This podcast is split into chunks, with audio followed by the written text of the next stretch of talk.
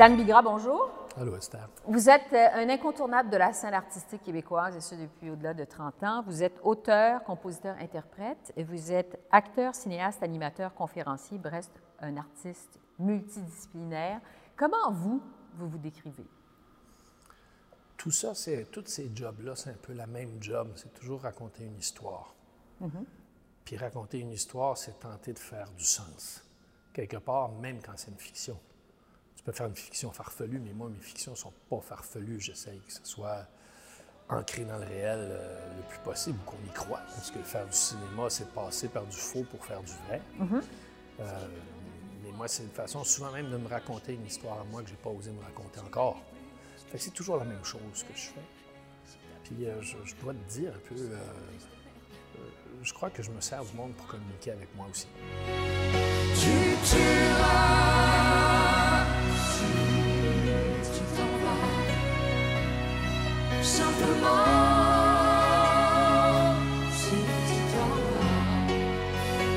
Quand tu, tu- tu parles, tu peux dire des niaiseries, puis tes échappes, puis ça sort de ta tête. Uh-huh. Quand tu écris, tu es confronté, tu te relis. Là, tu te vois te bullshiter toi-même. Alors, déjà, quand il y a une équipe après ça qui te relit, ça devient encore plus dur. Puis quand il y a du public après ça qui. Dan, on te voit aller, là. Alors, euh, tu peux pas. euh, fait que moi, cette espèce de relation-là avec un, un- un public comme. C'est une vieille tradition euh, très québécoise d'être un conteur. Oui. Je suis un conteur.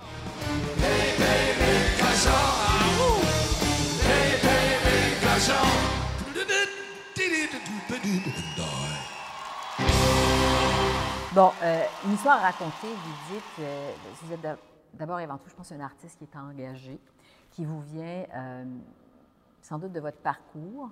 Vous avez raconté votre histoire dans une biographie qui est parue en 2017, c'est ça, Oui. Le temps des seigneurs, où vous racontez euh, donc euh, votre parcours d'écorché, votre enfance, votre adolescence euh, difficile.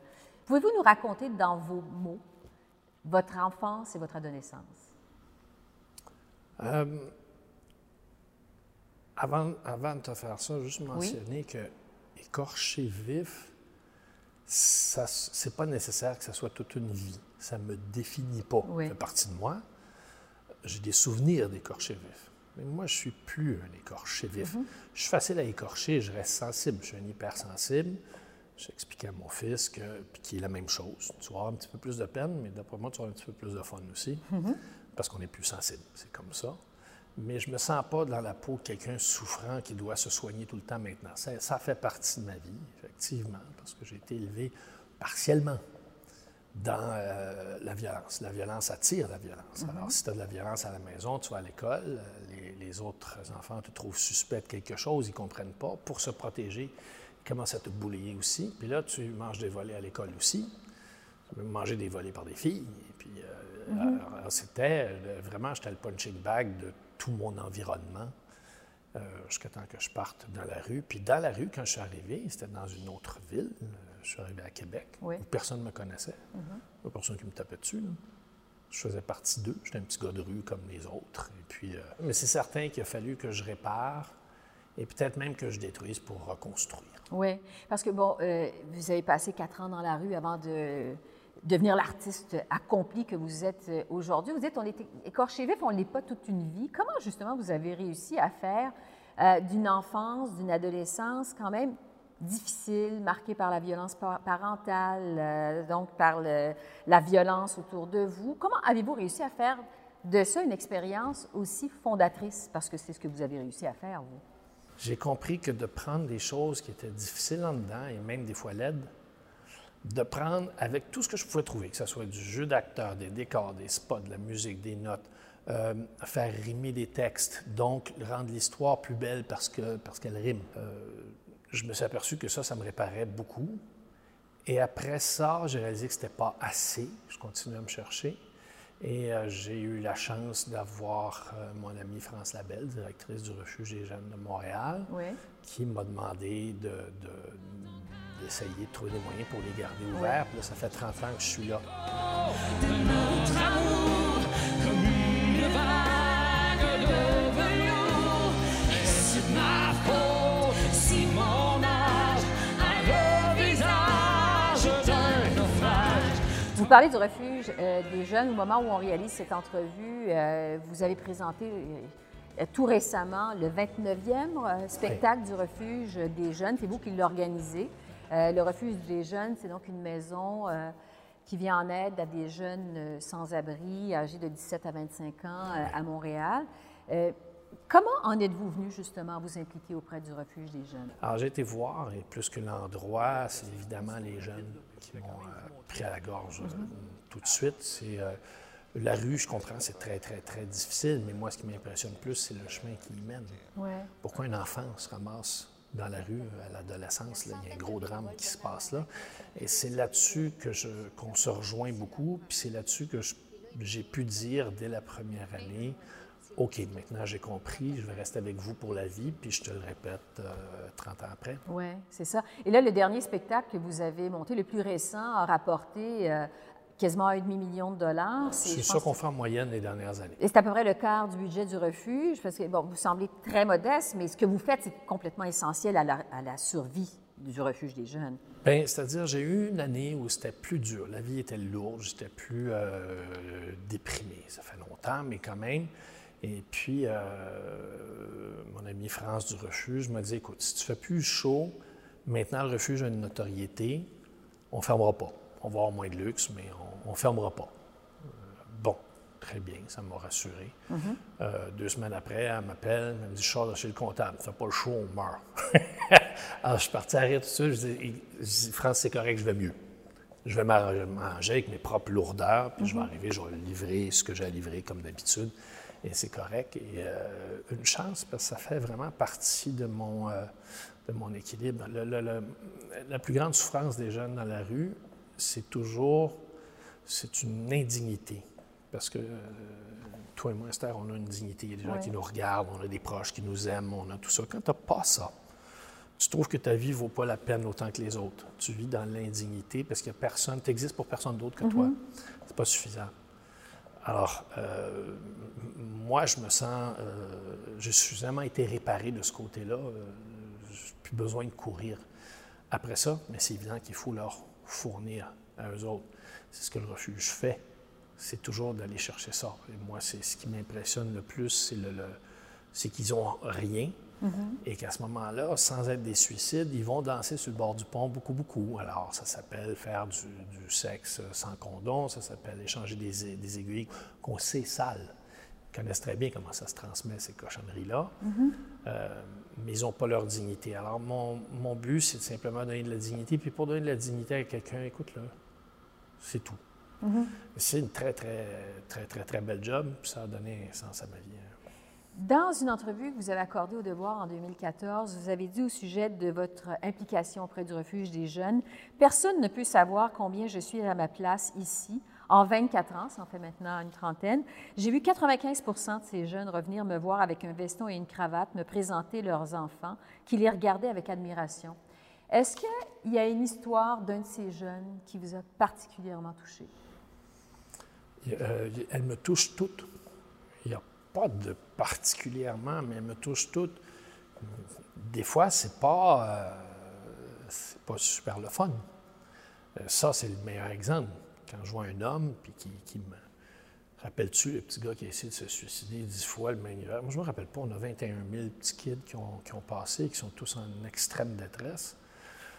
C'est des hommes réparés. Ouais. Alors, euh, évidemment, souvent, euh, je vais à une conférence, je fais un show. Des fois, ils font un coming out à leur famille, à leur famille parce qu'ils l'ont caché à leur famille. Ils avaient encore honte de ça. Je trouve que c'est épouvantable d'avoir honte toute sa vie, c'est terrible. Puis là, il dit Ah, Bigra est en ville, je vais le dire à ma famille, puis je vais lui présenter ma famille.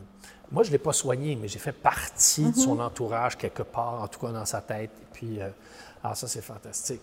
Sauf qu'elle reste aussi. Je viens d'aller euh, donner une conférence euh, en prison au lac Saint-Jean, puis j'ai reconnu trois kids du refuge qui étaient là. Ça doit être difficile quand même de revoir des jeunes comme ça qui ont abouti en bout de ligne en prison. Oui, mais quand je, je- je vais donner des, euh, des conférences, moi j'ai toujours de l'espoir parce que je suis parti assez loin, puis j'ai vu des, beaucoup de gens partir de beaucoup plus loin que moi.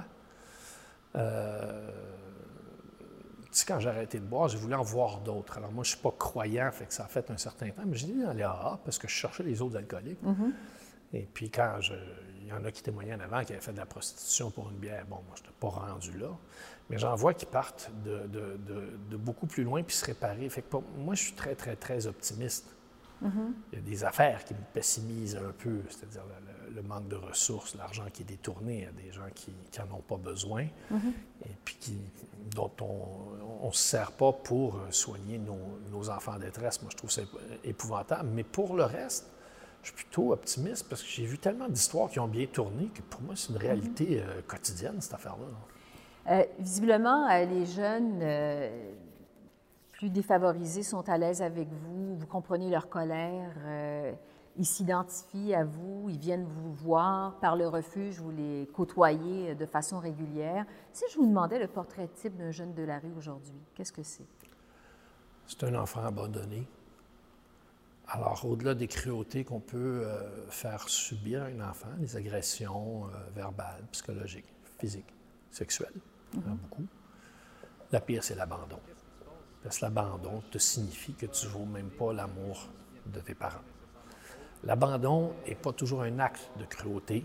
Il y a des gens qui n'ont pas le choix, qui ne peuvent pas s'occuper de leurs enfants, ne sont pas capables, sont Ils ne sont pas outillés pour ça. sont juste pas outillés, mais sont, sont dans le même état que leur enfant est. Et puis, euh, bon, fait que je comprends ces choses-là aussi. Quand j'étais plus jeune, dans mes premières interventions, je me dis que je mets la main sur le père, il ne créera pas ça. Puis je croise le père, puis c'est un petit monsieur encore plus démuni que son fils. Ouais. Alors, je, je- je- je comprends ces choses-là, mais, mais l'abandon est vécu comme la pire des cruautés et ça t'enseigne que tu vaux rien. Tu vaux même pas l'amour de tes parents. Des choses que toi et moi, on prend pour automatique. Mes parents, bon, il y a eu de la violence, mais j'ai été aimé. Et ça, la pire des cruautés, et celle qui est la plus courante, c'est des enfants pas aimés. Et ça, c'est la cause principale dont le reste suit. Euh, le phénomène de l'itinérance, évidemment, n'est pas nouveau au Canada, est apparu euh, dans les années 80, euh, est présent à peu près dans toutes les grandes villes canadiennes. Si on pense à Vancouver, par exemple, qui est la porte d'entrée du euh, fentanyl, l'épicentre de la crise des, opioïdes, mais c'est rendu ici aussi, Hein? C'est rendu ici aussi. Ben oui, c'est ça. C'est Toronto, Ottawa, Montréal. Est-ce que les conditions des gens qui vivent dans la rue, c'est beaucoup, euh, a beaucoup changé au fil des années? Oui, euh, euh, d'abord, les, les jeunes nous arrivent de plus en plus jeunes, de plus en plus maganés. Il y a beaucoup, de, plus en plus de, problèmes de santé mentale. Alors, une société qui a de plus en plus de problèmes de société mentale, de santé mentale et qu'on retrouve à la rue, c'est une société qui ne s'occupe pas de ces gens qui souffrent ou pas assez. Et euh, donc, on va en voir de plus en plus. Évidemment, il y a des phénomènes avec les nouveaux arrivants. On a maintenant des. euh, les enfants qui arrivent puis qui ont des parents assez conservateurs, puis qui viennent d'ailleurs, puis pour eux autres, sauver leur vie, c'est de faire des grosses études, devenir avocat, etc. Alors, quand ils sont au primaire, euh, les autres enfants ne sont pas euh, comme eux, mais ils défendent leurs parents contre les enfants. Arrivé au secondaire, ça vire de bord. Ils commencent à se défendre contre leurs parents parce qu'ils veulent ressembler aux autres jeunes, puis avoir du fun, sortir, avoir un chum, une blonde, faire le party, euh, tout ça, puis ils n'ont pas droit. Et ça, ça tourne mal. Et euh, quand on les revoit dans la rue, après ça, ils sont ostracisés même par les autres jeunes de rue. C'est Ouais. encore plus dur. Est-ce que vous diriez que la rue est plus difficile aujourd'hui qu'elle l'était il y a quelques années, il y a 10, 15 ans? 100 fois. 100 fois? 100 fois. Ça n'a aucun rapport. Moi, c'est- J'en ai arraché dans le début de ma rue, mais après ça, le fait de jouer de la musique me permettait d'aller chercher un deux piastres, trois dogs ici, puis bien m'organiser quand même. C'était pas si mal. Euh, maintenant, euh, il y a des gangs de criminels que je connais qui, euh, par exemple, vont donner un sac de potes à un, un jeune sans-abri, puis ils regardent, euh, tu me ramènes 200 ce soir, parce que sans ça, je te casse les jambes. Alors, évidemment, si un policier lui saisit son sac de potes, lui, il se désorganise complètement, puis s'il y, a y un problème de santé mentale, ça se termine très, très, très, très mal. Donc, Alors, c'est pas juste le- le- la tolérance du citoyen, il y a une amélioration. Le regard qu'on jette sur les jeunes de rue est en moyenne beaucoup moins méprisant qu'il l'était euh, il y a 45 ans, et, même il y, a, il y a- il y a 30 ans, quand euh, je me suis mis à travailler avec le refuge. La grande souffrance, c'est très difficile à regarder. Alors, qu'est-ce qu'on fait quand on en voit dans la rue? On regarde ailleurs. Mais moi, je vous annonce que dans ce temps-là, il est trop tard. Si on regarde ailleurs, c'est parce qu'on l'a vu. Donc, le trauma est rentré, Ouais. déjà. Alors, on ne peut pas faire semblant. Donc, on est mieux d'essayer de s'en occuper, ne serait-ce que de faire un sourire, de dire un bonjour, euh, quelque chose, plutôt qu'essayer de garder ça renfermé puis de, de l'exclure. Parce que si, par exemple, je refuse de vous regarder le temps, ça, veut dire je veux pas que tu existes. Bon, vous dites qu'il reste encore les trois quarts euh, de la job à faire. Il y a des remèdes à apporter, il y a des solutions qui sont pas sur la table pour l'instant. Euh, dans une lettre ouverte que vous avez publiée récemment dans le journal La Presse, vous déplorez justement qu'on s'attaque mal aux problèmes euh, de l'itinérance, qu'on n'applique pas le bon remède. Comme société, qu'est-ce qui ne va pas avec la façon dont les autorités, là je parle gouvernementales, municipales, policières, traitent l'itinérance, selon vous? Euh, on ne peut pas blâmer qui que ce soit séparément. Puis après ça, ça prend, on peut pas, moi je peux très bien blâmer tel ministre ou tel ministre, mais juste pour une action particulière. Pour le problème global, je le dis dans mon, euh, dans, dans mon article, dans ma chronique, c'est- ça, ça va prendre tout le monde. J'ai donné l'exemple, ça va prendre le ministère de la Santé, ça va prendre le ministère de la Justice, ça va prendre tout le monde ensemble, faire des actions concertées, parce que là, tant qu'on tant qu'on dit, ben, c'est l'autre problème, puis les policiers me disent, oui, on ne veut pas donner l'étiquette aux jeunes, mais euh, qu'est-ce qu'on fait quand il y a des problèmes psychiatriques, on les amène à l'hôpital, puis le lendemain, ils sont dehors? Euh, oui, ils ont raison aussi. Donc, on, on s'aperçoit qu'on ne peut pas euh, blâmer une personne, il faut simplement réussir à mettre tout le monde ensemble. Et comme d'habitude, ça ne peut pas se faire en engueulant tout le monde. J'ai fait quand j'étais jeune, parce que j'étais assez révolté. Avec l'âge, j'ai appris qu'il n'y a aucun projet qui peut se monter. Si tu ne t'assois pas à une table, même avec des gens que tu apprécies moyennement, et pour négocier, puis la négociation ne sera pas terminée tant que tout le monde ne sera pas content. Ouais. Alors, pour que les projets se fassent, il faut que tu expliques les choses, puis il faut que tu arrêtes de crier un peu. Je vais vous parler d'une expérience que vous avez vécue en 2004. Euh, parce qu'on parle d'itinérance, évidemment, il y a des jeunes dans la rue, il y a des euh, autochtones aussi beaucoup dans la rue, il y a des anciens Énormément. combattants, exactement, euh, également dans la rue. Oui, oui. Vous, en 2004, vous avez été sollicité par l'armée canadienne pour aller en, Bos- en Bosnie, Oui, divertir les troupes, les soldats canadiens, en terrain de guerre. Vous avez dit que vous êtes revenu de là à moitié fou. Une expérience qui vous a beaucoup ébranlé. Pourquoi? C'est beaucoup trop de violence. On n'est pas capable de prendre ça. C'est insupportable. En Bosnie, tu entends Oui. toute la journée des histoires, par exemple, de, de viol euh, de masse. Tout un escadron qui a passé sur une petite fille de 12 ans. Puis à la fin, euh, le dernier arrache une molaire pour indiquer qu'elle a été violée, donc elle va porter un enfant, euh, un enfant serbe. Euh, juste cette histoire-là me rend dingue. Mais tu en entends 300 par jour. Alors même si tu n'es pas sur un terrain de combat, toi en train de tirer du gun, tu vas revenir marqué. Sarajevo.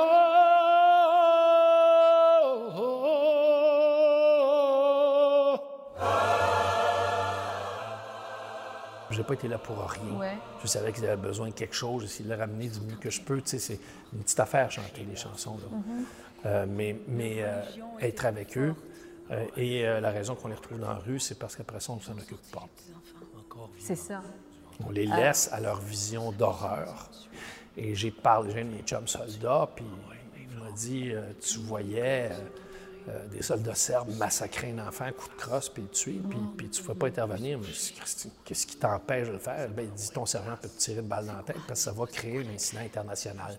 Tu ne peux pas. Ceux-là sont revenus vraiment en morceaux. C'est ça. Donc, c'est des soldats qui reviennent au pays avec des chocs post-traumatiques et vous déplorez finalement que on s'en occupe pas, que comme société, Oui, euh, je suis un peu on les laisse à du, du terme post- choc post-traumatique. Ça laisse sous-entendre que c'est une maladie psychiatrique qui se traite avec des pilules. Les pilules vont faire certaines choses, mais une dépression, tu peux prendre des antidépresseurs, Mm-hmm. ça va faire un bout, mais tu n'es pas soigné. Il va falloir que tu sois suivi toute ta vie, que tu sois en thérapie, il va falloir que tu sois... Ils sont mal avertis quand les- on les envoie dans des trucs comme ça. Il faudrait qu'ils connaissent.